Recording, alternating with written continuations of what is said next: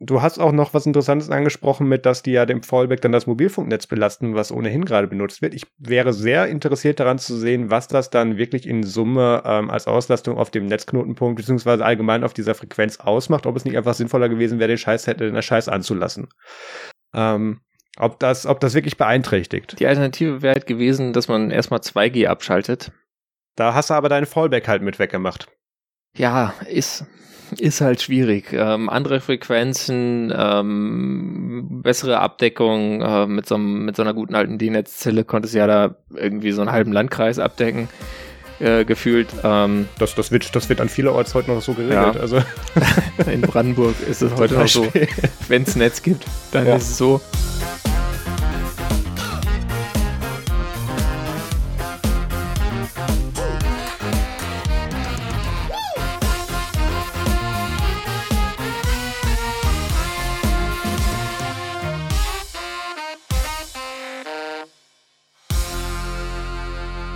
Hallo und herzlich willkommen zum Nerdsum Podcast Folge 128. Heute ist der 4. Januar 2021. Mein Name ist Maus Quabeck und mit dabei ist der Peter Mack. Hallo Leute. Hallo Peter. Hallo Aha. Internet. Ein schönes neues Jahr. Ja, wunderschönes neues Jahr. Ähm, wenn ihr denkt, das Jahr wird besser, dann überlegt mal kurz, äh, sind komplett neue Menschen auf der Erde? Nein. Also erwartet nicht zu viel.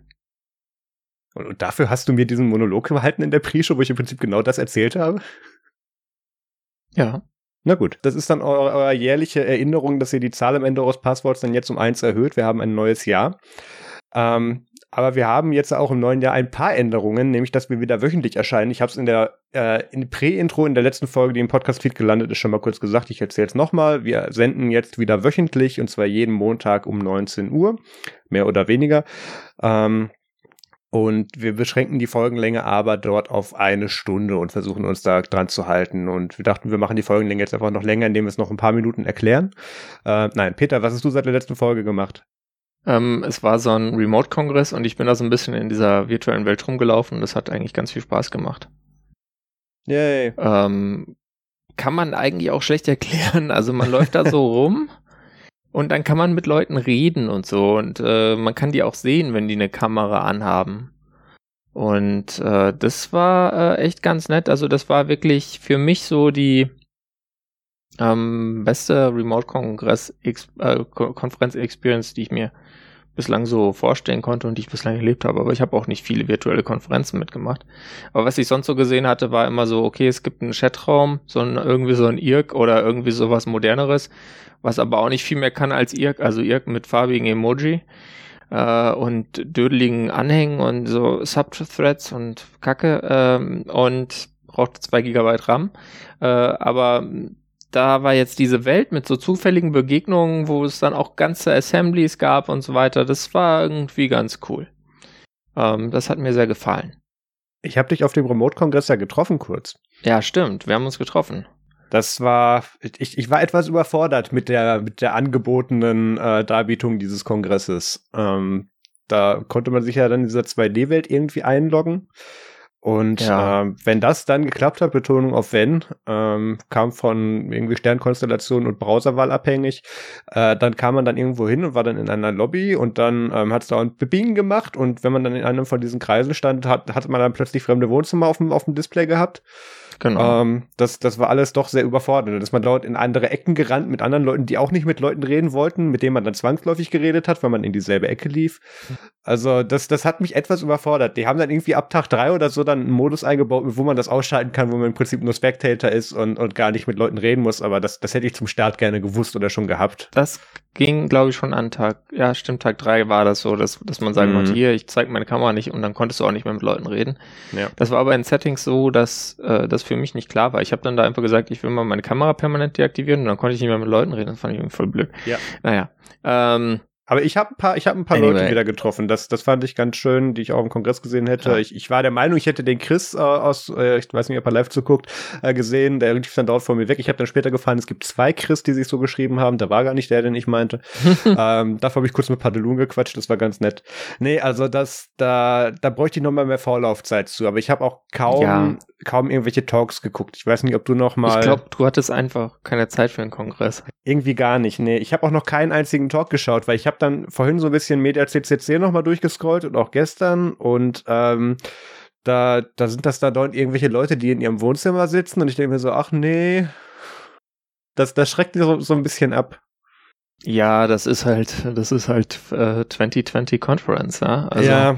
Symbolbild. Leute sitzen ja. im Wohnzimmer und erzählen Zeug.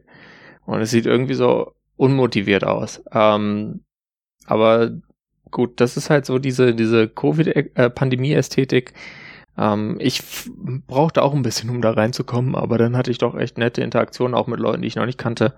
Und deswegen muss ich sagen, also, wenn ihr euch mal, ich glaube, die Softwarelösung war basierend auf Work Adventure, mhm. wenn ihr also mal irgendwie sowas äh, macht, vielleicht Work Adventure mal sowas, was ihr euch angucken könnt, irgendwie in eurem Business irgendwie so ein Meetup machen wollt oder auch nur so für die permanente Belegschaft, weil ich glaube, so ist es eigentlich gedacht, dass man so, äh, wenn man so ein Homeoffice-Unternehmen ist, dass man dann die Leute auch mal zufällig irgendwie sehen kann, außerhalb von irgendwelchen äh, furchtbaren äh, Dauervideokonferenzen mit All-Hands-Meeting. Der Jitsi-Teil hat gut funktioniert. Ja. Das, das hat mich eigentlich am meisten überrascht. Ja, du, wenn du da genug CPUs draufschmeißt, läuft so ein Jitsi. Ja, da hat dann tatsächlich auch, auch einer äh, von den Projekten, wo ich beteiligt bin, dann geschrieben, hey, da können wir das doch auch mit Jitsi machen. Sag ich, wenn du direkt einen Backbone bei der Telekom hast und so ein paar Server, die wir dafür exklusiv verwenden können, dann ja, sonst nicht so in der Qualität. Fand er dann nicht so gut. Ja. Naja. Das Geheimnis von Zoom ist auch nur, dass die unglaublich viel Power dahinter ja. haben. Was hast du gemacht, Marius? Ich war in diesem Internet unterwegs und äh, habe dabei mal wieder versehentlich die Stern-App geöffnet. Ähm, also Stern, dieses Nachrichtenmagazin. Und habe dann von iOS die schöne Warnmeldung bekommen, die man auch noch kennt, äh, die mit den letzten Security-Updates in iOS 14 kam. Äh, die hat mir dann mitgeteilt, ja, die Stern-App hat sich mal eben zum Programm statt deine Zwischenablage gekrallt. Ist in Ordnung, ne? Und dann habe ich gesagt, hey, ist bestimmt ein Bug. Geschlossen, App aktualisiert, Handy neu gestartet, wieder die Stern-App gestartet, Stern eingesetzt aus Kalender und ähm, habe das dann eben ein bisschen angeschaut und tatsächlich tut sich die Stern-App zu jedem Programmstart und äh, in einem Zeitraum von, ich glaube, es waren irgendwie 15 Minuten regelmäßig die Zwischenablage ziehen. Und das muss sie eigentlich nicht. Wir erinnern uns an, äh, ach, welche App war das denn? Ich glaube, LinkedIn ist der Böse mit auf, den, auf die Nase gefallen, dass das Feature gerade rauskam, weil die haben sich das im Sekundentakt gezogen. Das hat auch den CPU-Verbrauch erklärt bei der App.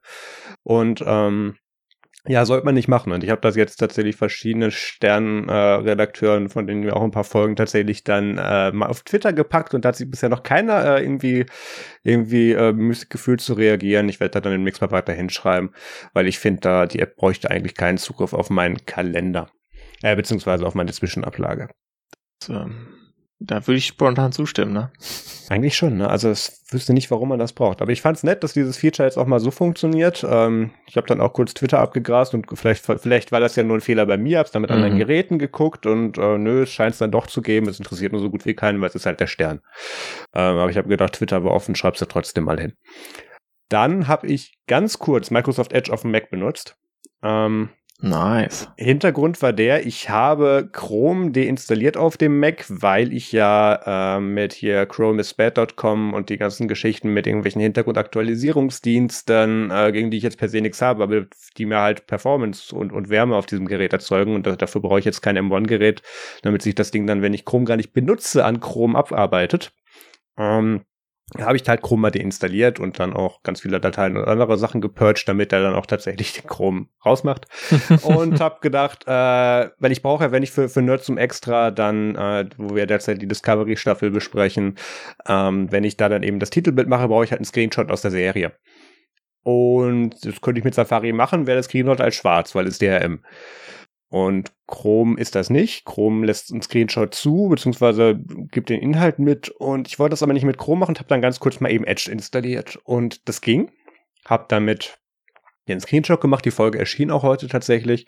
Und ähm, ja, dann habe ich, hab ich Edge wieder zugemacht und dann kam, dann, dann poppte da so ein Icon in der Taskleiste hoch und machte da so ein bisschen Laola und sprang mir entgegen und hallo, ich bin der Microsoft Hintergrund Updater mach mal Dinge, klick mal. Und er gesagt, ah, nee. Und das Fenster ließ sich auch nicht beenden, ohne dass man es bestätigt hat. Ich musste den dann mehrmals abschießen und der kam dann aber zum Systemstart wieder. So, dann habe ich weitere zwei Stunden darauf verbracht, auch dieses File aus meinem äh, File-Tree zu purgen, äh, bis es dann noch wirklich wegblieb und dann habe ich Edge wieder deinstalliert. Das war mein kurzer Ausflug nach Microsoft Edge. Also ich brauche jetzt irgendeinen anderen Browser für Screenshot ah, machen. Voller Erfolg. So, ja. Äh, geht nicht mit zufällig äh, dieser Software von Mozilla. Äh, weiß ich nicht, habe ich jetzt aus Prinzip nicht probiert. Warum denn nicht? Da hatte ich den richtigen Browser. Ja. Ich meine Netscape Communicator übrigens. Da reden wir nachher noch drüber, genau. Na gut. Dann, Peter, bring uns doch mal ins Follow-up. Ja, und zwar haben wir ja schon mal gesprochen über äh, Repairability und so weiter. Und äh, Frankreich hat jetzt einen Reparierbarkeitsindex für Elektronikprodukte eingeführt. Ähm, und äh, da müssen von Januar an Hersteller von Smartphones, Fernsehern und weiteren Geräten mitteilen, wie reparaturfreundlich ihre Produkte sind. Der Index geht von 1 bis 10, also äh, es ist jetzt keine klassische deutsche Reparierampel, äh, sondern die Franzosen sind tatsächlich intelligent genug, dass man da äh, so 1 von 10 noch versteht. Und ähm, es ist natürlich äh, nicht perfekt. Man sieht da auch, wie das aussieht. Diese Icons sind so ein bisschen, naja, keine Ahnung. Äh, Könnten auch so Gitter-Badges sein. Ja, also das ähm, Design haben sie da nicht neu erfunden, äh, aber äh, ist, glaube ich, verständlich und ähm, von daher eigentlich ein, ein, guter erster Schritt. Details fehlen natürlich, ne? Also es ist halt einfach so ein Logo, ne? Da steht dann nicht dabei, sind Ersatzteile verfügbar äh, oder sowas. Und ähm, ja, wir sind mal gespannt, ob sowas irgendwann auch nach Deutschland kommt. Naja, für die, für die erste Umsetzung müssen wir uns, glaube ich, noch nicht dran abarbeiten, aber ich finde den Ansatz ganz interessant, dass du dann immer als Hersteller von Elektronik-Hardware dazu verpflichtet bist oder als Vertreiber davon draufzuschreiben, wie gut dein Scheiß zu reparieren ist und in welche Klasse der ungefähr fällt. Das ähm, das deckt sich ja schon mit einigen Forderungen, die es auch aus Richtung des Club gab in, gab in den letzten Jahren und die eigentlich auch Sinn machen, wenn es darum geht, ähm, wie lange kann denn so ein Gerät halten und das ist so das Pendant zu beschreiben mit Ablaufdatum hinten drauf, was ja keiner machen will, dann ist ja doof. Dann macht man lieber schöne farbige Badges drauf und ähm, wir, wir können, also wenn wir eins können, dann sind es Gütesiegel. Ich denke, das wird kein Jahr dauern, bis wir das auch haben wollen ähm, und dann wird das aber wieder gekippt werden. Sind wir schon bei Vorhersagen? Die kommen nachher. Ich finde die Idee tatsächlich sehr schön. Also ich, ich hoffe, ähm, gerade Frankreich ist auch in der Position, das ganz gut durchsetzen zu können, weil die ja gerade mit, mit Strafen, was sowas betrifft, was, was eben nicht halten an solche Regelungen betrifft, sehr rigoros sind und ähm, sich da auch nicht zu schade sind, ähm, auch gegen größere Konzerne dann vorzugehen. Und ähm, keine Ahnung, vielleicht, vielleicht, äh, wird das ja wirklich was und andere gucken sich das ab. Ja, bleiben wir mal optimistisch. Äh, optimistisch kann man auch in einer anderen Sache bleiben. Und zwar äh, wird nach Jahren äh, die Dragonbox Pyra wohl endlich ausgeliefert. Marius, du hast da doch mal Videos zu gemacht. Du bist halt unser Pyra-Experte hier ich habe da vor über fünf Jahren noch für UbuntuFun.de auf der Gamescom den Michael Mrotzek äh, vom Payara-Projekt zu interviewt und das habe ich dann das Jahr danach nochmal und dann haben gesagt, das dritte Jahr in Folge machen wir das Interview jetzt nicht, weil es ist immer noch die Frage, wo ist denn die Pyra und so, ja, ist fast fertig. Ähm, sind wir uns denn sicher, dass die dieses Mal wirklich rauskommt? Ich habe noch kein Interview gemacht dieses Jahr. Ja, also es gab auf jeden Fall Bilder von jede Menge fertigen äh, produzierten Units, die jetzt dann ausgeliefert werden können. Mhm. Äh, ja. Ähm, Pyra ist jetzt nicht, oder Dragonbox und, und der Dragonbox Shop auch nicht, den sage ich gleich was, die sind jetzt nicht auf dem Level von, von einem Purism, die sagen, hey, wir haben da so ein Gerät und wenn du für die nächsten fünf Jahre Geld einschmeißt, kriegst du es vielleicht. Ähm, die, die machen schon Sachen, aber das mit der Pyra hat sich schon echt lange hingezogen. Also ich erinnere mich da echt schon wirklich, es war vor fünf Jahren habe ich das erste Interview dazu geführt.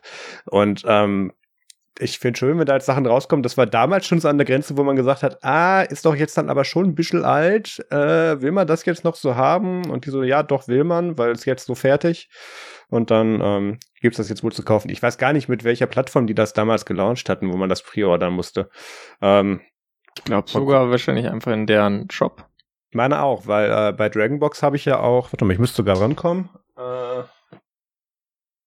Normalerweise liegt auf diesem Fensterbrett ein GPD Pocket, was ich gerade nicht finde. Wo ist denn das hin? Ach, da.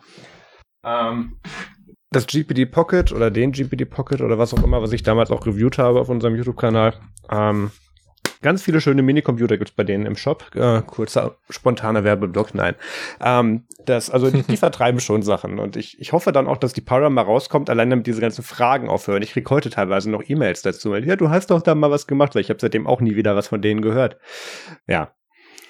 Ich weiß genauso wenig wie du auch. Genau. Lass uns einen Arbeitskreis gründen. Ja. Äh, jemand anders äh, wird allerdings nicht ausgeliefert und das ist tatsächlich die gute Nachricht äh, des heutigen Tages, äh, dass ähm, dieses Londoner Gericht, was darüber entscheiden sollte, ob denn jetzt Julian Assange in die oder Julian Assange in die äh, Dings in die USA ausgeliefert werden kann, hat gesagt, äh, äh, nein, aber äh, nur aus medizinischen Gründen. Ja. Also es ist jetzt nicht so der, der volle Sieg, den man sich vielleicht gewünscht hätte. Es ist auch noch nicht klar, ob er jetzt freikommt. Da wird erst äh, Mittwoch drüber entschieden. Das heißt, wir werden in der nächsten Woche da weiteres Follow-up haben. Bin ich mir sicher. Es, es wird uns bestimmt wieder eine Weile das äh, begleiten, ja. Nehme ich auf jeden Fall rein, dass man darüber kurz informiert, weil ich finde das einfach sehr wichtig, dass man äh, diese, äh, dieses Unrecht, was da geschieht, äh, wenigstens dann irgendwie versucht zu beleuchten. Ähm, Gerade zu dieser Gerichtsverhandlung und über das Auslieferungsverfahren empfehle ich an dieser Stelle die, die Vortragsreihe mittlerweile von Mr. Dustin Hoffman, dem Büroleiter von äh, der Partei, die Partei Martin Sonneborn, der äh, die Gerichtsverhandlungen in UK mit begleitet hat. Und der wollte dazu, oder der hat dazu einen äh, Vortrag auf dem RC3 gehalten. Der muss aber irgendwie von der Übertragung so schlecht gewesen sein, dass er den danach nur mal spontan in eine Kamera auf YouTube gehalten hat. Ähm, den Teil würden wir dann in den Shownotes verlinken. Genau. Wir kommen zu den Themen. Oh, wir haben Themen, stimmt. Ähm, Überraschung. Das, das ist 2021 gibt's noch Themen. Und wir arbeiten dieses Doc immer noch von oben nach unten ab. Es überrascht mich selbst. Ja, ähm, das können wir echt mal ändern. Lust nicht. Wir kommen ja schon so nicht klar darauf. Nein. Ähm, diese Woche ist ein Thema hochgeploppt, nämlich faltbare iPhones. Ähm, mit ausgelöst von John Prosser, der da wieder mit seinem unsäglichen Format dann ein viel zu langes Video mit drei Bildern produziert hat, ähm, was beschreibt, ja, Apple hat jetzt wohl Prototypen gebaut, die sie auch bei Foxconn und so weiter schon testen haben lassen, die mehr so Shells sind ähm, und der eigentliche Teil, der geprüft werden sollte mit diesen Prototypes, war die Hinge, also der ähm, hier das Scharnier, wo dann eben die Displays aufeinandertreffen. Äh, warum bin ich dazu prädestiniert, darüber zu reden? Ich habe mal ein faltbares Telefon reviewt und hatte mehrere in der Hand. Der, äh, mhm. der Testbericht zum Samsung Galaxy Fold 5G äh, ist in den Shownotes beziehungsweise auf nerdsum.de zu finden. Und ähm, die, es, es gibt erstaunlich viele Parallelen. Ähm, erstmal hat Apple offensichtlich äh, äh das QC abgeschlossen, also Quality Control, und ähm, haben das dann für, ich glaube, 200.000 äh, Öffnen- und Schließen-Vorgänge, haben das Ganze, haben diese, diesen, äh, dieses Scharnier darauf offensichtlich getestet und das hat es anscheinend bestanden, soweit die aktuelle Informationslage. Ähm, das ist deswegen so wichtig, weil das dann einem Lebenszeitraum von über fünf Jahren äh, äh, entsprechen würde, wenn du das Ding mehr als 100 oder 200 Mal am Tag öffnen und schließen würdest. Ähm, erstens halten iPhones nicht so lange, wenn man sich dann ein neues kauft und zweitens ähm, glaube ich, will man das dann auch nicht mehr, wenn das dann so alt ist. Dementsprechend ist das, glaube naja, ich, gut genug. iPhones bekommen immerhin diese fünf Jahre Software-Updates, von daher müssen sie dann auch so lange physisch halten. Schon, aber du würdest dir nicht nach 4,9 Jahren sagen, jetzt hätte ich gerne das alte iPhone Fold nochmal. Ähm, ja, so, du würdest sagen, ich warte und nehme das neue. Keiner machen, hoffentlich. Genau. Nee, das, das war auch alles, was ich sagen wollte. Ähm, das ist ist recht interessant. Apple hat ja bereits seit irgendwie 2006 mit den ganzen Patenten rund um faltbare Displays ähm, angefangen, daran äh, zu experimentieren und hat da bestimmt auch schon seit irgendwie dann über einem Jahrzehnt irgendwelche Prototypen im Keller. Aber das wird so langsam ernst, weil Anfang 2020 hat sich Apple von Samsung mehrere mehrere Typen von faltbaren OLEDs von Samsung liefern lassen und hat eben mit diesen getestet, ob das eben auch dann im iOS-Universum einigermaßen funktionieren kann und ob das dann der, auch deren Qualitätsansprüchen genügt. Ähm, dem scheint jetzt zu sein und internen äh, Quellen laut John Purser äh, wird es wohl Richtung 2022, 2023 dann mit, äh, mit faltbaren iPhones losgehen. Ähm, das würde so ein bisschen der Timeline entsprechen. Man hat es zwar nicht erfunden, aber wenn man dann damit rauskommt, hat man es erstmal richtig gemacht. Ähm, ich bin auch der Meinung, dass dieses, ähm, das ist ja was, das, da könnte ich ja Samsung heute noch für erwürgen. Die haben ja diese gesamte Szene rund um faltbare Telefone erstmal kaputt gemacht, indem erste, dieser erste Hinkelstein, den die da rausgebracht haben, instant kaputt gegangen ist bei Kontakt mit der Luft. Ähm, was gerade bei allen Geräten, die bei, Test, die bei Testern und auch bei mir gelandet sind, erstmal so schlecht war. Ähm, das Gute ist aber, und das habe ich auch in meinem Testbericht damals auch erläutert, dass selbst diese erste Generation Galaxy Fold, die ich da hatte, und ich habe die ja wirklich über acht Monate lang als mein Daily Driver benutzt, ein schreckliches Wort, ich sag's trotzdem, und äh, haben dort dann, und, und, das hat dort auch wirklich gehalten. Ähm, ich hatte keine Macken da drin, ich habe das, ich habe das jetzt nur moderat vorsichtig benutzt und so, nach einer Weile machst du das ja auch einfach nicht mehr, dass du da so Acht drauf gibst. Ähm, ich glaube denen schon, dass die diese, dieses, das QC, ähm, äh, ja, quasi verlassen konnten und erfolgreich verlassen konnten. Ähm, Gerade mit den Verbesserungen, die es da in den letzten Jahren noch zu gab oder auch in den letzten Monaten allein schon, was Coding da noch rausgebracht hat, gehe ich stark davon aus, dass Apple sich da jetzt dann nicht die gleiche ähm, Billig-Plastikfolie von Samsung geben lässt, sondern dann auch nochmal die bessere Variante. Da sehe ich Potenzial drin. Jetzt aber das, das große Problem. Ähm, Apple evaluiert da zwei Formfaktoren. Ähm, der eine ist mehr so, du machst aus einem Handy ein Tablet, also du machst aus einem quasi zwei. Du klappst es also auf. Ähm, und die andere Variante ist mehr so wie das Galaxy äh, Z Fold, nee, das war meins, äh, Galaxy Z Flip. Ähm, du machst aus einem halben Handy ein ganzes, also der, das klassische Klapp-Handy. Und das ist einerseits ein Formfaktor, den ich noch nie so gemocht habe, also in Bezug auf faltbare iPhones, weil ich sehe keinen Vorteil darin, aus einem halben Telefon ein Ganzen zu machen. Das, das, dann ist nämlich dieser faltbare Bildschirm für mich nur ein Gimmick ähm, und bringt nicht wirklich was dazu.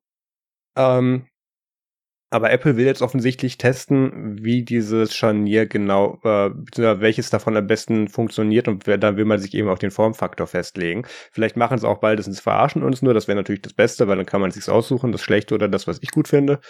Ähm, und äh, das, das äh, eigentliche, also aus einem Gerät zwei machen zum Aufklappen, das ist aktuell noch mit zwei Displays gelöst, offensichtlich bei diesen Prototypen. Ähm, aber John Prosser meinte auch, dass sich das wohl dann auch mit einem durchgehenden Display, was sich dann falten lässt, dass das durchaus das noch ablösen könnte. Also derzeit sind das dann ähnlich wie bei dem, wie, wie ist dieses schreckliche Gerät von Microsoft, das Microsoft Duo, ähm, das hatte ich letztens wieder in der Hand. Das Microsoft Duo, wo du dann eben mit so zwei Bildschirmen und dann so dann wirklich auch so Rändern in der Mitte hattest, wo das dann zusammenlief, da ist im Prinzip dann quasi so ein Buch zum Aufklappen. Ja, das kann man noch kaufen. Das kann man, ja, Microsoft versucht wirklich dir das noch zu verkaufen. Nee, ja. Gott sei Dank nicht, aber äh, Microsoft Schade. möchte die Dinger immer noch loswerden. Also wer, Peter, du machst doch Geräte mit alter Hardware dran. ja, aber nicht neu. Nee, nicht neu.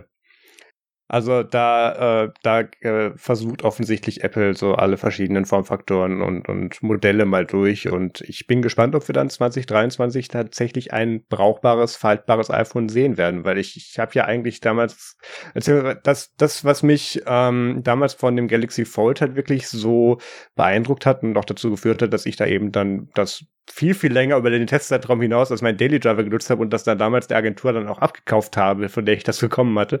Ähm, war ja, dass mich dieser dieser, ja, dieser Vorteil eben aus einem halben oder aus einem Display dann zwei zu machen, dann wirklich immer so ein Tablet dabei zu haben, wenn du es willst und ein Telefon, wenn du es brauchst oder umgekehrt, ähm, das, das hat mich einfach sehr beeindruckt, gerade was dieses Productivity-Level betraf. Und das auf iOS stelle ich mir sehr schön vor, weil dann stellen sich auch nicht so komische Fragen wie, wo taucht jetzt dann welche App auf und wo ist Floating und wo ist da nicht angepasst, sondern kommt da ein Log drauf und sagt, unter iOS geht das nur noch so und wenn ihr da nicht mitspielen wollt, dann könnt ihr auch nicht mitspielen. Und dann ist das auch eine saubere Software-Experience und nicht dieses halbgare, völlig zagstückte, was da Samsung abgeliefert hatte. Und dann könnte das echt geil werden. Ja, also ich bin optimistisch, dass wenn Apple das macht, werden sie es schon gut machen. Aber 2023 klingt halt so irgendwie noch ziemlich weit weg, ja. Aber ich meine, klar, wenn die jetzt erst so weit sind, dann wird es halt auch noch eine Weile dauern, bis da was rauskommt. Und wer weiß, wo die Konkurrenz dann ist. Also es gab ja auch so irgendwie was mit rollbaren Displays kürzlich und allen möglichen Scheiß, den da irgendwelche Hersteller mal äh, ausprobieren, der dann mehr so Tech-Demo ist und den man nicht kaufen kann. So nur für so Elektronikmessen. Ja. Ähm, aber ja, äh, spannend. Ich bin vor allem gespannt, äh, was das dann kosten wird. Ähm, ich mache mir keine Hoffnung, dass Apple dann sagt, ach, ist ja abgegangen, Technik, das machen wir günstiger. Natürlich nicht. Das kostet aber so viel wie das iPad Mini. Das finde ich in Ordnung. Mal zehn. Ja, dann nicht. Ähm Also da, ähm, das, das ist, du hast ja okay, wieder mal schon. fünf, Marius, mal fünf. Okay, ich nehm's, alles klar. ähm, diesen, diesen Feature-Verfall, den muss Apple auch wieder mit einberechnen. Und ich finde auch, dass 2023 zu spät ist, weil das, das waren, das, das, äh, das Thema haben wir jedes Mal, wenn Apple dann irgendwie ein iPad aktualisiert und wir uns fragen, ach ja, sieht aus wie das alte, ist ein neuerer Chip drin, ja, vielen Dank. Warum brauche ich das? Ähm, das brauchst du aus dem Grund, wenn das nämlich ein Jahr später mit anderen Features, die es visuell unterscheiden würden, rauskommen würde, würden sich alle fragen, warum hat das so lange gedauert? Also du, du kannst nicht zu lange auf Features, die du rausbringen kannst oder rausbringen willst, sitzen bleiben. Apple ist da nochmal in der, in der sehr luxuriösen Position, auf Jahre hinweg ihre Produktpipeline eben geplant zu haben und ähm, sich da dann auch dementsprechend dran zu halten. Ähm, einer der Gründe, warum das erst so spät erscheinen soll oder ersch potenziell erscheinen wird, ist auch garantiert, dass da schon ähm, weitere, mindestens zwei oder drei andere Modelle von iPhones, die in den nächsten Jahren kommen werden, bereits einfach vorproduziert sind, inklusive Design, Konzept, Technik und, und Produktion.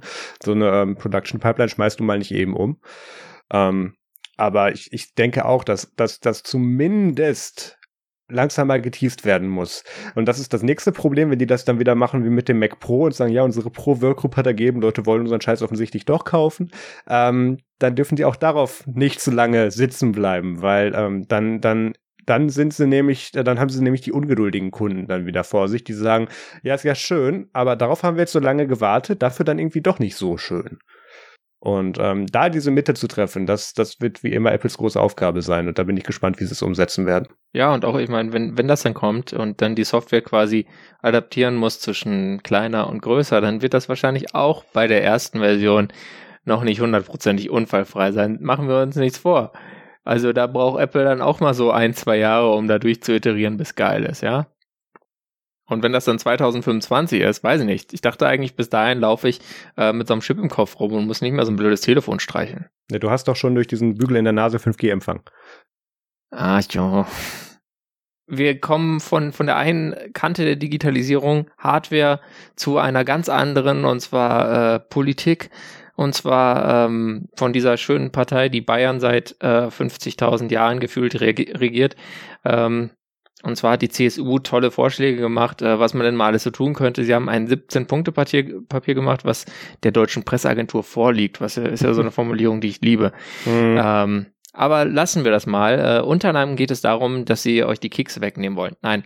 Ähm, Sie wollen gesetzlich festlegen, äh, dass äh, der Nutzer der Verwendung von Kurzcookies über eine Einstellung in ihrem Browser generell zustimmen kann äh, damit man nicht immer so ein Cookie-Banner zustimmen muss. Äh, ja, äh, weil das eine Belastung für schnelles Surfen ist. Okay, anscheinend weiß die CSU nichts von Browser-Plugins, die das für einen übernehmen können, äh, wenn es einem denn egal ist. Und äh, zum anderen ist das natürlich schon mal ein bisschen problematisch. Aber wir haben hier noch mehr. Nicht alles ist schlecht. ja. Ähm, ich fahre mal, fahr mal fort mit etwas, was ich auch ein bisschen schlecht und absurd finde, aber zunächst. Und zwar, äh, sie wollen einen Weltraumbahnhof für Deutschland und Europa. Äh, jetzt denkt man, ja, den gibt's doch schon da irgendwo ähm, in diesem in der französischen Besitzung in Südamerika. Äh, nein, ähm, sie wollen ähm, in einem sehr bayerischen Ort, nämlich der Nordsee, eine mobile Stadt Startplattform errichten und betreiben. Also so, so ein Schiff bauen und so und dann, das ist auch so ein Vorschlag, der kam kürzlich vom, ich glaube, äh, der vom BDI, dem Bund Deutscher Industriekapitäne oder so. In dem Fall. Ähm, und da ist es jetzt nicht was, was sie sich komplett alleine ausgedacht haben, aber es ist, glaube ich, trotzdem äh, keine gute Idee. Man möchte einfach für Weltraumstarts möglich am Äquator sein. Punkt. Äh, kann man natürlich trotzdem machen, aber äh, was wollen die denn da 8500 Kleinsatelliten ins All starten? Es gibt eh schon zu viel Weltraummüll. Ähm, ich weiß nicht. Ich weiß nicht. Ähm, es sind aber jetzt, wie ich sagte, auch ganz gute Ideen dabei. Zum Beispiel eine europaweite Regelung für eine Mindestbesteuerung möchte äh, diese bayerische Partei fordern äh, von digitalen Großkonzernen wie Amazon oder Google. Und äh, das ist, glaube ich, ehrlich gesagt keine schlechte Idee, wenn man sagt, hier, diese Internetkonzerne, die tun immer so, als äh, würden ihre Gewinne woanders anfallen, als sie passen und äh, sind natürlich schlau und haben Herden von Steuerberatern und Rechtsanwälten, um dann eben da entsprechend ihre Steuern so hin zu optimieren, dass sie möglichst keine zahlen müssen. Ähm, es wäre schon gut, wenn bestimmte Firmen da mal was zum Gemeinwesen beitragen würden über diese schöne alte Sache namens Steuern statt Charity, Charity finde ich. Und dann kommt jetzt noch was äh, richtig Gutes und zwar äh, eine Mobilfunk-Infrastrukturgesellschaft wollen die machen. Oder die gibt's schon. Und die wollen bis spätestens 2024 alle weißen Flecken im Mobilfunkausbau mit stationären oder mobilen Masken beseitigen. Ja? Äh, und das Ziel ist ein flächendeckendes 5G-Netz. Lesen Görne kriegt wieder Internet. Ja. Und es kostet nur 15 Milliarden Euro. Ist ja fast gar nichts. Aber äh, finde ich gut. Also, ich, ich war etwas irritiert, als ich diesen Golem-Artikel gelesen habe, ähm, weil dieses Beschlusspapier, was da offensichtlich eingereicht wurde, das, das klang mehr so nach Märchenstunde und was hätten wir denn gerne? Ich habe überall mal hier geschrien. Mhm. Ähm, dann hat man es ein bisschen genauer durchgelesen und ist halt, ist halt bei mindestens jedem Themenpunkt aber auch so auf so eine Idee gekommen mit, ja, ist von der Idee gar nicht so schlecht, aber seid ihr euch sicher, dass ihr das so wollt? Habt ihr hm. schon mal jemanden gefragt, der sich auskennt? Wo, wo du es vorhin von weißen Flecken hattest. Die sehen offensichtlich einige Beteiligte dieses Papieres schon länger. ähm, jedenfalls diese, äh, wir fangen einfach oben an. Äh, was hast du angefangen mit, mit der, mit der Cookie-Geschichte? Ja. Ähm, Do not track browserübergreifende Einstellungen für Cookie-Zustimmungen einzubauen, halte ich grundsätzlich für eine schlechte Idee, gerade was das Fingerprinting betrifft. Und das geht auch am Thema vorbei, weil offensichtlich die CSU in dem Moment nicht verstanden hat, dass wir eigentlich ja gesagt haben, wir wollen Kontrolle darüber, was Webseiten mit uns machen und wir wollen das erzwingen. Dann haben wir die Lösung gekriegt und haben gesagt, ja, aber nicht so. Und ähm, so wollen wir das eigentlich nicht haben. Und haben dann aber äh, gesagt, ja, jetzt ist, ist es das mit der Entscheidung und den Anti-Patterns gar nicht mehr so wichtig. Jetzt wollen wir einfach nur, dass es weg ist. Ähm, dann können wir die ganze Nummer auch wieder abschaffen. So war das eigentlich nicht gedacht. Ja. Ähm, ich, ich begrüße das, dass, dass es da irgendeinen Standard gibt, der nicht browserseitig, aber zumindest von den Webseiten vorschreibt, was du da als, als, äh, als dein persönliches Anti-Pattern wenigstens anbieten musst. Ähm, das gibt es ja auch schon, da hält sich keiner daran. Aber das jetzt auf Browserseite vorzubelegen und ähm, einfach nur, damit man es ausblenden kann, was Safari teilweise macht, das wird irgendwann in Europa nochmal witzig, wenn da jemand Langeweile hat und das mitkriegt, ähm, dann äh, finde ich das am Thema vorbei. Was das andere war, wo ging es denn weiter? Gut, Weltraumbahnhof hast du alles gesagt. Das hat einen Grund, dass man die an einer bestimmten Position bauen möchte und so, so sympathisch ich es finde, Raketen auf Bayern loszulassen. Nein. Ähm, dann, was hatten wir noch? Äh, Internetriesen besteuern, genau, das, das, das lässt sich die ersten zehn Zeilen auch ganz gut. Mhm. Ähm, ging dann aber nahe dran wieder an das Thema Linksteuer, Leistungsschutzrecht und äh, andere Themen, die ja. wir offensichtlich nicht verstanden und dementsprechend nicht regulieren sollten.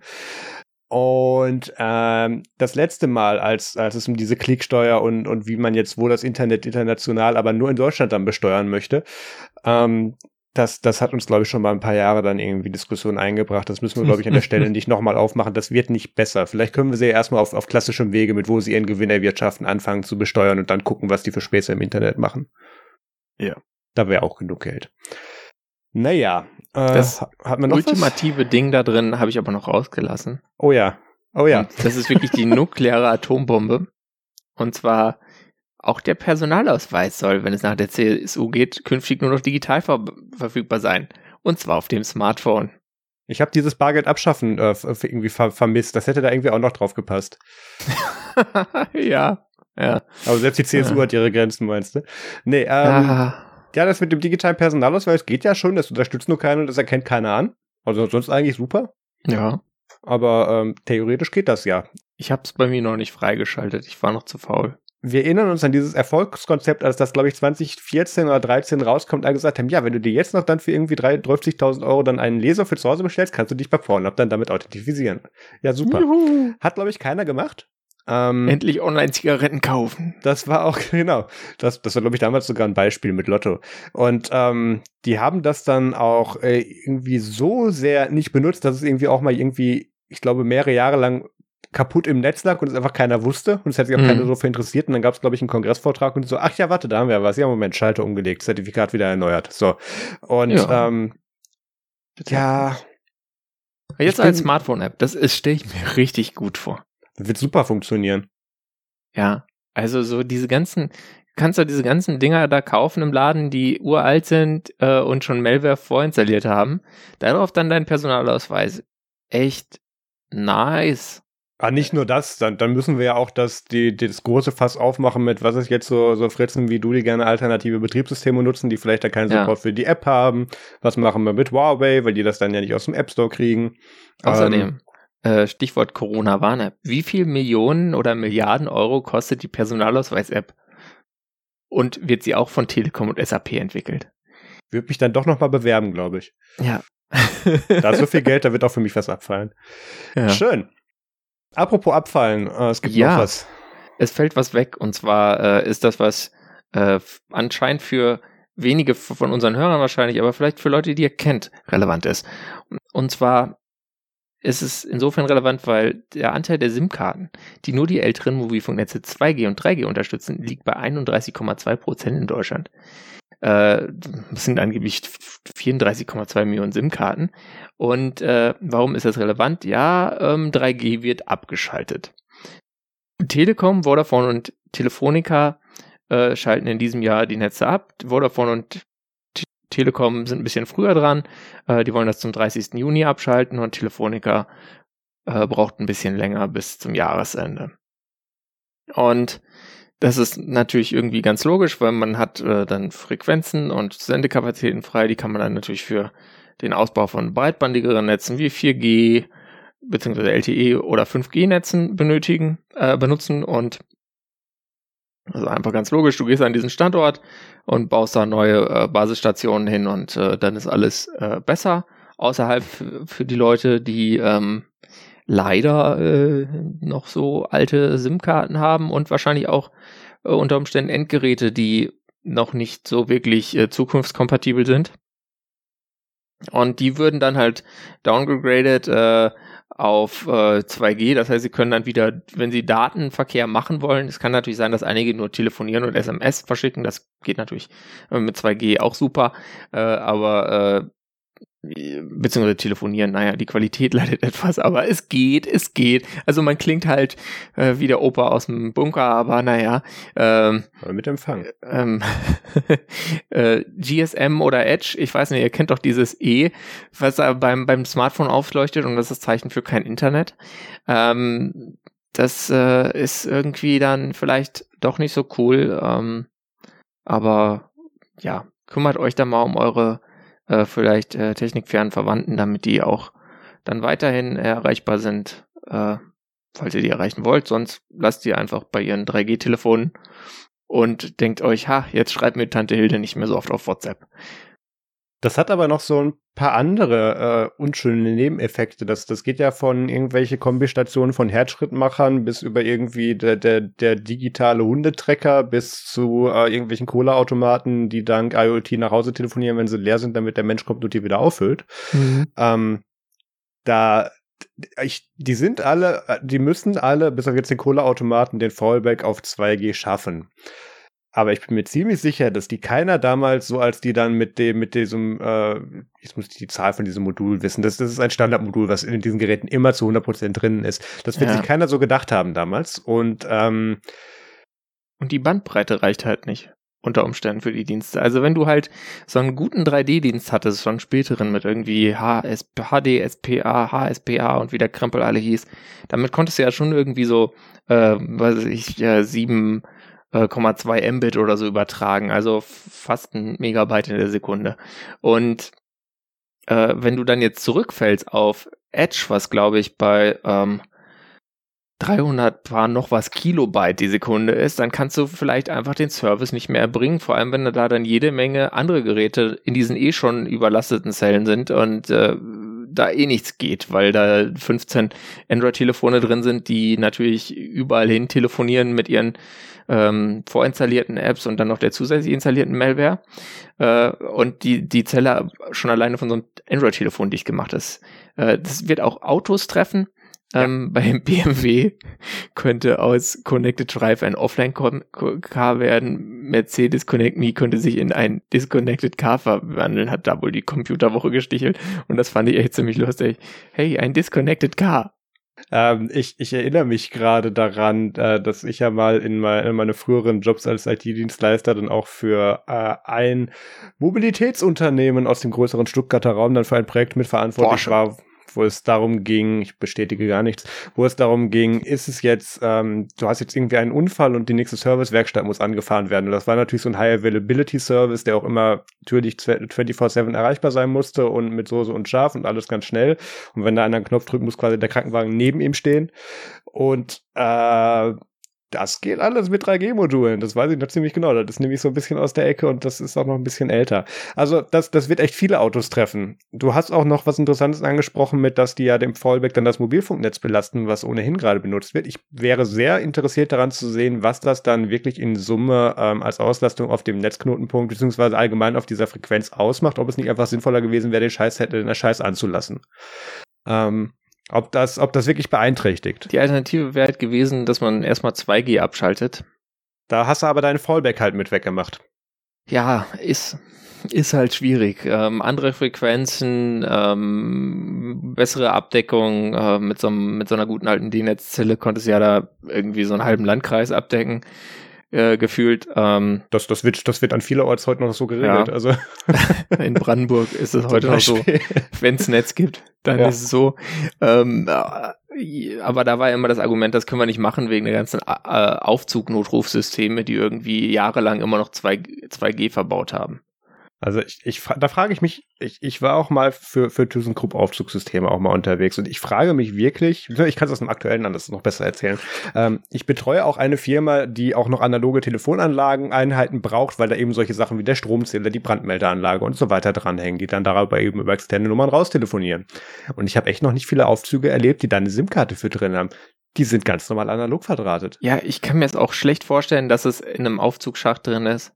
Aber das war, habe ich irgendwann mal, hast du auch mal gehört, die Story, ne, dass das das Argument ja. ist. Ja. Und ich dachte mir immer, was, im Aufzug habe ich doch keinen Mobilfunkempfang. Wieso hat denn der Aufzug dann eine SIM-Karte? Aber gut.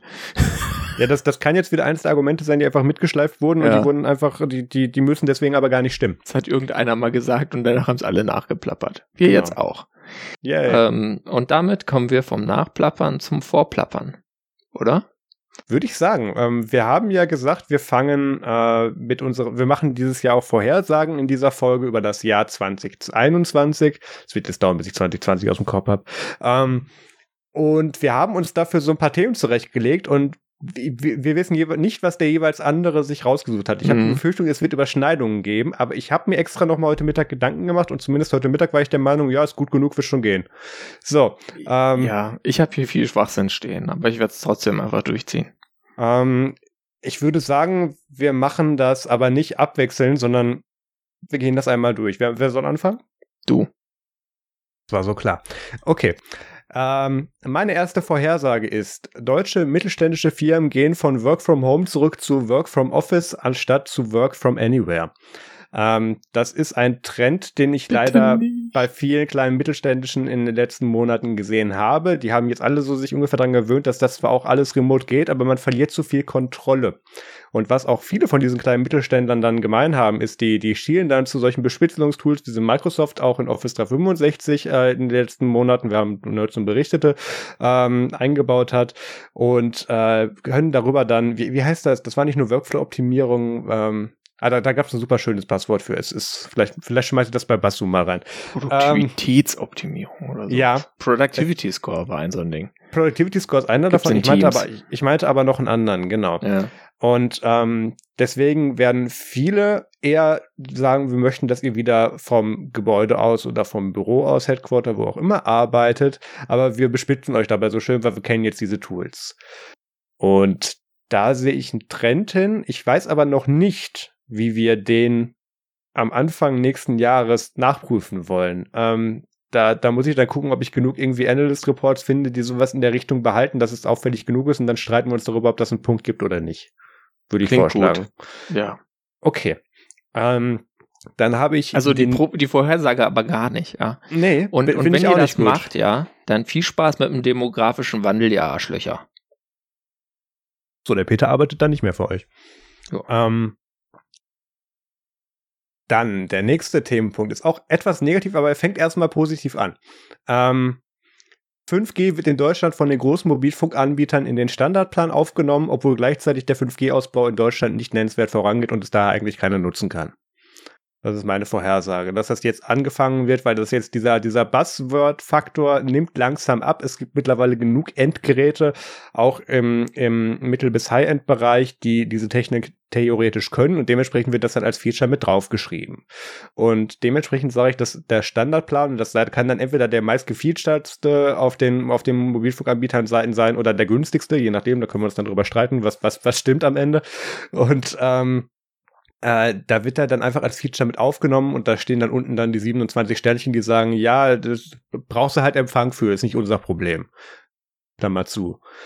Und ähm, das ist so meine Vermutung, dass, dass wir dazu übergehen. Ich habe mal geguckt, bei der Telekom ist das in vielen schon drin, aber noch nicht in dem Standard, in dem Standard Telefonie-Ding, äh, beziehungsweise äh, Telefonie und Surf ist es noch nicht mit drin.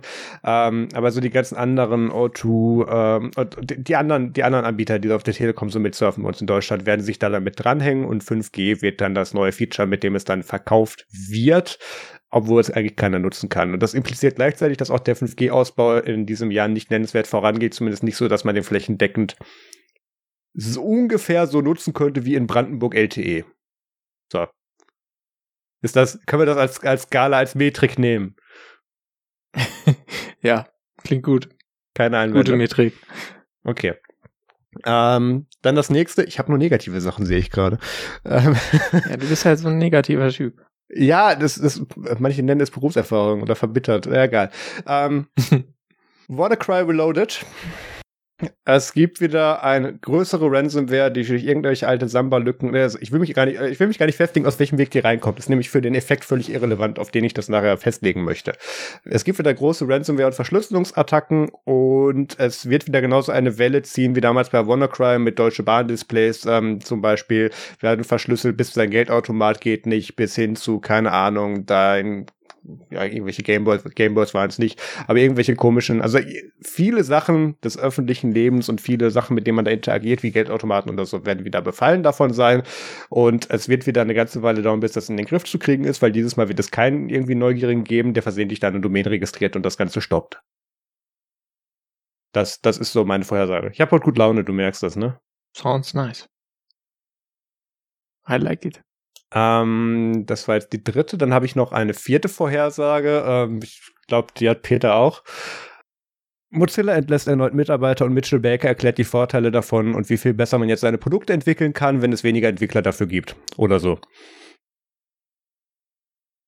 Ja, klingt gut. Ähm, ich fange dann mal mit meiner an. Meine Mo ich habe auch eine Mozilla Prediction, ja. Ich, ich habe ich hab noch eine Bonus äh, Prediction, aber okay. die können wir die können wir am Schluss machen. Ja. Ich habe eine Mozilla Prediction und die Mozilla Prediction hat noch einen Bonusteil. Okay. Ähm, und ich ja, hau jetzt beide gleich raus. Und zwar wird sich die Mozilla Foundation in Mitchell Baker Foundation umbenennen. Firefox wird umbenannt in Baker Browser und basiert künftig auf GTK WebKit.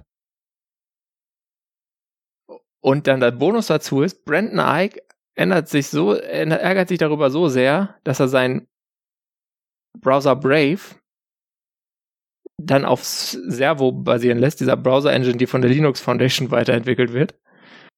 Und die, der heißt dann Eichel-Browser. Ja. Ähm, aber jetzt kommen die, die ernsten Predictions. Und zwar. Also, das ist absolut im Rahmen des Möglichen. Es ist Mozilla. Es ist, also. es ist im Rahmen des Möglichen. Und, und Brandon Ike traue ich auch einiges zu. Die fusionieren ähm, nächstes Jahr mit Tesla und dann, ja, keine Ahnung. Ja.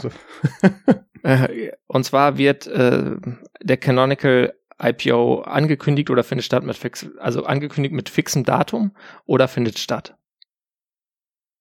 Das sehe ich für 2021. Okay, also, also du sagst, äh, die initiale Investor Round beginnt im Sinne von, es wird gesagt, wir werden das jetzt machen und die Partner und die ungefähren Preise und die Rahmen, die sie sich versprechen, stehen fest. Genau. Also äh, Public IPO-Ankündigung. Jo.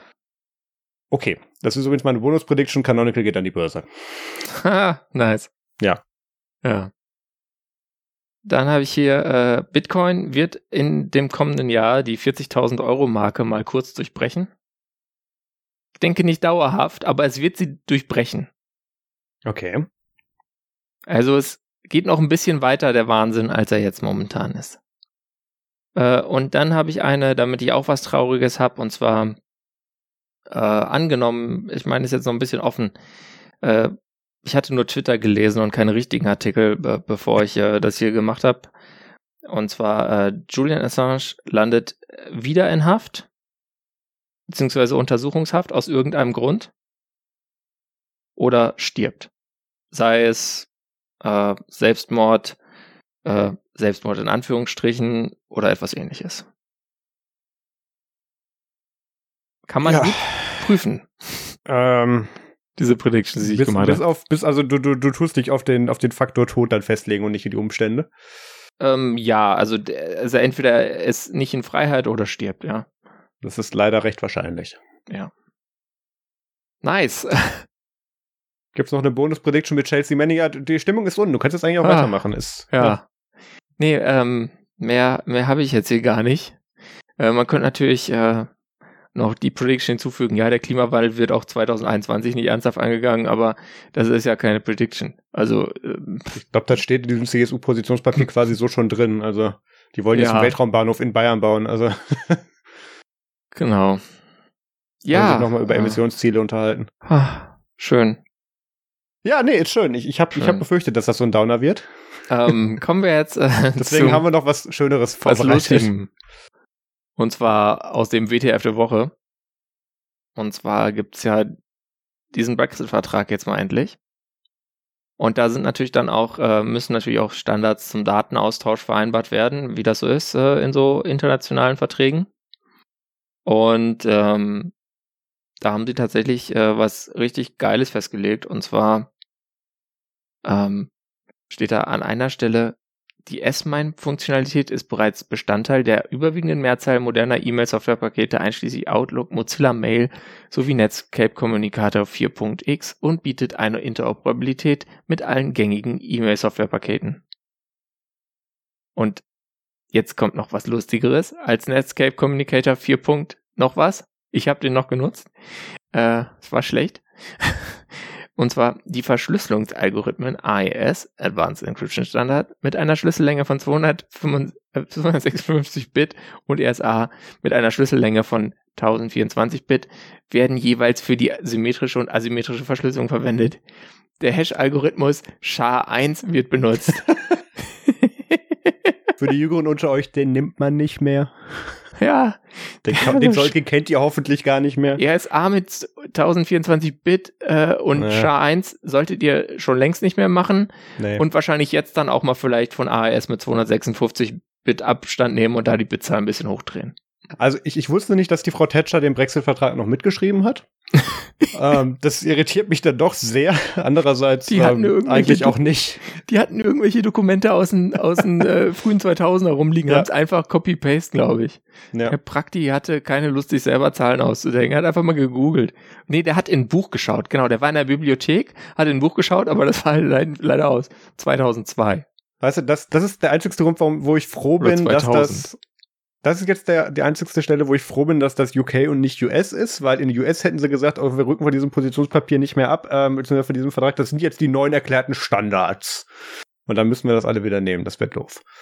Ja, oder? Aber es kann natürlich sein, dass die Briten jetzt irgendwie das BBC Microbit als Hauptcomputerplattform einnehmen, einsetzen wollen oder ein Raspberry Pi. Und wir wissen, die Geräte sind nicht unbedingt so schnell und da will man halt vielleicht eine schwächere Verschlüsselung haben, damit man das Scheiß auch mal rauskriegt. Du meinst, der NHS-FTP-Server läuft dann wieder von Jahr auf einem Pi, oder? Ja, oder auf so einem BBC Microbit. Das wäre witzig, da kann man Ja. schöne Sachen mit tun. Ja, ähm, in diesem Sinne, tschüss Insel. Genau. Goodbye. Good riddance. Äh, Teile werden, glaube ich, zurückkommen, wenn ich das richtig Ja. sehe. Ich hoffe es. Äh, United Kingdom wird dann irgendwann äh, immer weniger Kingdoms sein. Das ist dann nur noch K. England. Ach, hätten wir das Thema Ja. endlich durch, ey. Ja, das ist tatsächlich gut, dass das jetzt mal rum ist. Ja, aber ich habe so das Gefühl, es wird noch mal schlimmer. Es muss immer noch mal schlimmer kommen. Auf jeden Irgendwas, Fall. irgendwas passiert dann noch. Ich will da ja äh, Ende nächsten Jahr, Ende diesen Jahres, Entschuldigung, ich bin ja 2021, Ende diesen Jahres möchte ich da ja einreisen wieder. Wofür? Äh, da ist ein Konzert und ich möchte da Leute treffen und so. Und ich habe ja die Ah. Hoffnung, dass die Insel bis dahin durchgeimpft ist. Ja, also Sieht ich glaub, gar nicht so schlecht die aus sind bis eher dahin. durchgeimpft als wir. Ja, genau. Ja, mal gucken. Ja. Gut. Hast du schon einen Reisepass beantragt? Ah, nee, Äh, ich habe glaube ich, gar nicht. Ich, ich habe einen Reisepass. Gut. Ja. Ja. Dann MFG Musikfilm Game Tip. Yay. Ähm, ich habe viel zu viel. Deswegen wird das jetzt ein paar Force-Ritt. Ich habe Weiß geguckt. Das ist so ein Film über Dick Cheney. Äh, Dick Cheney, und ich mache hier gerade das Dokument kaputt. Dick Cheney, wer ihn nicht kennt, äh, war mal so äh, Vizepräsident unter George W. Bush, einem der besten Präsidenten vor Donald Trump. ähm, ja. Dann war ja RC3 und da wollte ich jetzt dann doch noch ein paar Sachen empfehlen. Und zwar ähm, ein Wahlsoftware-Talk äh, Hacking German Elections, der ist so einer von denen, wo ich mir dachte, ja, hättet ihr das mal auf Deutsch gehalten, das wäre besser gewesen, aber äh, ist trotzdem vom Thema äh, sehr interessant. Dann äh, CIA versus WikiLeaks. Ähm, das ist ein Tag, äh, Talk von Andy Müller-Magun. Der hatte auch technische Probleme und muss dann nochmal äh, wiederholt werden und so. Ähm, aber äh, der Talk lohnt sich inhaltlich äh, total. Da äh, kommt halt quasi raus, wie er quasi verwandt wurde, weil er hat ja äh, Julian Assange äh, öfter in dieser ecuadorianischen Botschaft getroffen. Und äh, ist schon, schon ziemlich gruselig. Mhm. Ähm, und äh, das ist auch einer der Gründe, warum ich da diese negative Prediction habe. Ich glaube einfach nicht, dass sie den äh, davon kommen lassen.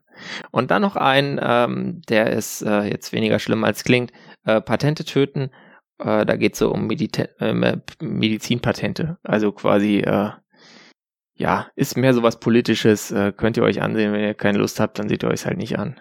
Ich hätte jetzt auch noch äh, theoretisch einen vierten noch dazu packen können, und zwar den von äh, Nico Pech, aber den habe ich selber noch nicht gehört. Der kommt dann nächste Woche. ja, okay. dann habe ich äh, kleine JavaScript-Spiele äh, noch zu empfehlen, falls ihr mal was daddeln wollt, weil ich ja nie, nie einen Game-Tipp mache. Und das ist so, äh, die sind in unter 13 Kilobyte. Äh, so, die laden auch noch über Edge, würde ich sagen. Äh, vielleicht nicht auf dem Edge-fähigen Endgerät, weil das zu wenig JavaScript kann. Aber äh, ja, wäre wär cool zu hören, wenn da irgendjemand auf einem uralten Gerät, äh, was tatsächlich nur Edge kann, als besten Mobilfunkstandard da mal das ausprobieren würde und dann so ein Spiel liefe. Da äh, würde ich mich über Kommentare freuen. Und ähm, und dann äh, noch gibt's einen Ladebalken der Hoffnung, den hat jemand gebaut und äh, das ist äh, so ein Ding, ähm, was den deutschen Impfprogress quasi monitort und äh, da entstehen immer mehr Smileys. Äh, und das gerade bei 0,16 Prozent, also äh, ist noch ein bisschen was zu tun, würde ich mal sagen. Aber positiv gesehen, in absoluten Zahlen sind immer schon 132.476.000 Einwohner laut RKI-Zahlen ähm, geimpft und da wir wissen, dass RKI-Zahlen langsam sind, sind es wahrscheinlich schon mehr. Marius, was hast du? Ich scroll immer noch auf dieser Seite. Ähm, was habe ich? Ich habe ähm, alternativlos Folge 48 zu empfehlen. Ähm, ich, ich dachte letztens beim Podcast äh, Fetcher wäre wieder kaputt, dass da alternativlos reingespült war, äh, kam. Weil ich habe das in letzter Zeit so, dass mir manchmal alte Shows nochmal als neu vorgeschlagen werden. Da, da gingen irgendwo Zertifikate kaputt. Ähm, und Frank und, und Fefe reden da über Cyberpunk und Cypherpunk und äh, das ist dann doch alles interessant, wie das dann so Richtung Megacorps und wo alle, wo jetzt mit wer und wem verschwör, verschworen ist. Also das, das ist ganz nett, wenn man irgendwie mal eine Stunde nichts zu tun hat oder zwei und denkt, ah, jetzt ein bisschen Paranoia, dann, ähm, dann, dann kann man da gerne reinhören, ist bestimmt auch vieles von wahr, aber gibt gute Anstöße, interessante Anstöße vor allem. Ähm, Felix bzw. Äh, Fefe klingt dieses Mal nicht so gut. Ähm, der sendet aus dem Windkanal seiner Wohnung. Ich habe keine Ahnung. Auf jeden Fall, die, die, die, die haben sie ausnahmsweise haben sie die Folge remote aufgenommen. So viel als Vorwarnung. Warum Aber denn? Geht, weiß ich nicht. Keine Ahnung. Ähm, dann hat mich Netflix äh, diese Woche oder letzte Woche noch überrascht mit einer neuen Staffel von The Chilling Adventures of Sabrina. Ähm, kann ich noch nicht uneingeschränkt empfehlen. Äh, ich bin jetzt, glaube ich, gerade bei Folge 4 oder 5, aber äh, ganz, ganz Twitter teilt mir mit, nein, guck das nicht weiter, das Finale ist scheiße und ich gucke es natürlich trotzdem weiter. ja, mal gucken. Ähm, dann hatte ich was, äh, das, das war so, wo ich dann irgendwie abends nicht pennen konnte. Ich gedacht habe, okay, jetzt gucke ich mir noch mal irgendwas irgendwie Stumpfes auf Amazon Prime an und habe gedacht, okay, Top Gear. Und wollte mir dann eins von den Specials angucken. Und ähm, es, es gibt so Grenzen, was mein Gehirn an, an Stumpfsinnigkeit so aufnimmt, bevor es sagt, nee, mach aus. Ähm, und Jeremy Clarkson auf Deutsch synchronisiert gehört leider dazu. Ähm, und Amazon ah. Prime hat mir dann auch nicht, weißt du, es gibt ja so es bestimmte, keine OV-Version. Nee, die gibt's gibt's eben nicht, weil das finde ich witzig, weil ich habe mir das über das BBC iPlayer Add-on für Prime habe ich mir das ja gekauft. Also das kommt von denen und dann kriege ich das aber nur in der deutschen synchronisier synchronisierten Version dann äh, vorgesetzt und kann es nicht ändern auf OT. Das ist ähm, das ist echt, es ist echt schlimm. Und es gibt ja so bestimmte bestimmte Arten und, und, und Semantik, wie man, wie man, wie man eine Sprache benutzt und, und wie die auch ganz normal klingt. Wenn man aber ähm, einen, einen ausladenden, ausschweifenden Briten mit, mit, dem, mit dem Ego eines Jeremy Clarksons da versucht, Wort für Wort auf Deutsch zu übersetzen, dann klingt das hochgradig schrecklich. Also das könnte man mal mit Trump reden versuchen, das funktioniert im Amerikanischen ungefähr genauso. Ähm, nur, dass der Herr Trump drei Anläufe braucht, um einen Satz zu sagen. Das klingt nach einem interessanten Kunstprojekt, aber nicht nach etwas, was man hören will. Ich finde das vor allem so schade, weil ich, ich finde die ja durchaus unterhaltsam. Als die mich alte Männer die Autos kaputt machen. Naja, aber ähm, das äh, so viel dazu. Ich, ich muss mir das dann doch nochmal auf anderen Wegen dann im Internet schicken lassen. Ja. Ah. ja das ist, äh, ich meine, du hast ja dafür bezahlt. Kannst es auch in dir noch in ordentlich holen. Genau. Es ja, ist, ist wie Westworld, ich, ich kaufe die Staffel einfach zweimal, ist ja egal. Ich finde das äh, immer wieder schlimm, wenn, wenn einem sowas passiert. Also, das ist, es ist echt grauenhaft. Also, was wollt, wollt ihr uns, also gibt's diese Kaufoption und dann kriegt man da so eine Scheiße. Also, äh, kann man, dann kann man meistens auch das Geld gar nicht mehr zurückfordern, so ohne weiteres. Das ist irgendwie wieder mühsam und äh, man denkt sich so, ja, was wollt ihr denn? Soll ich das jetzt hier piratieren oder was? Aber gut, damit sind wir durch. Richtig, Peter, wir haben es in ungefähr einer Stunde geschafft. Ich bin stolz auf uns. Ja, wir hatten auch sehr wenig Themen. Das ist richtig. Ähm, das werden wir aber beim nächsten Mal werden wir wieder mehr Themen mit reinnehmen. Und äh, ihr seid herzlich eingeladen, uns auch noch eure Vorhersagen für das Jahr 2021 zu schicken. Ähm, das würden wir dann am Ende bzw. Anfang nächsten Jahres werden wir das dann alles nochmal auseinandernehmen und gucken, wer am wenigsten recht hatte und streiten uns dann um irgendwie einen Viertelpunkt oder so. Wir schauen mal. Und ihr seid gerne eingeladen, dabei mitzumachen. Dann mache ich hier mal die Musik an, ne? Jo. Wir machen jetzt noch ein bisschen Aftershow. Ich weiß noch nicht genau, über was wir in der Aftershow reden, aber angeblich haben wir Themen. Deswegen vielen Dank fürs Zuhören, macht's gut und bis zum nächsten Mal. Ciao. Bleibt gesund, passt auf euch auf.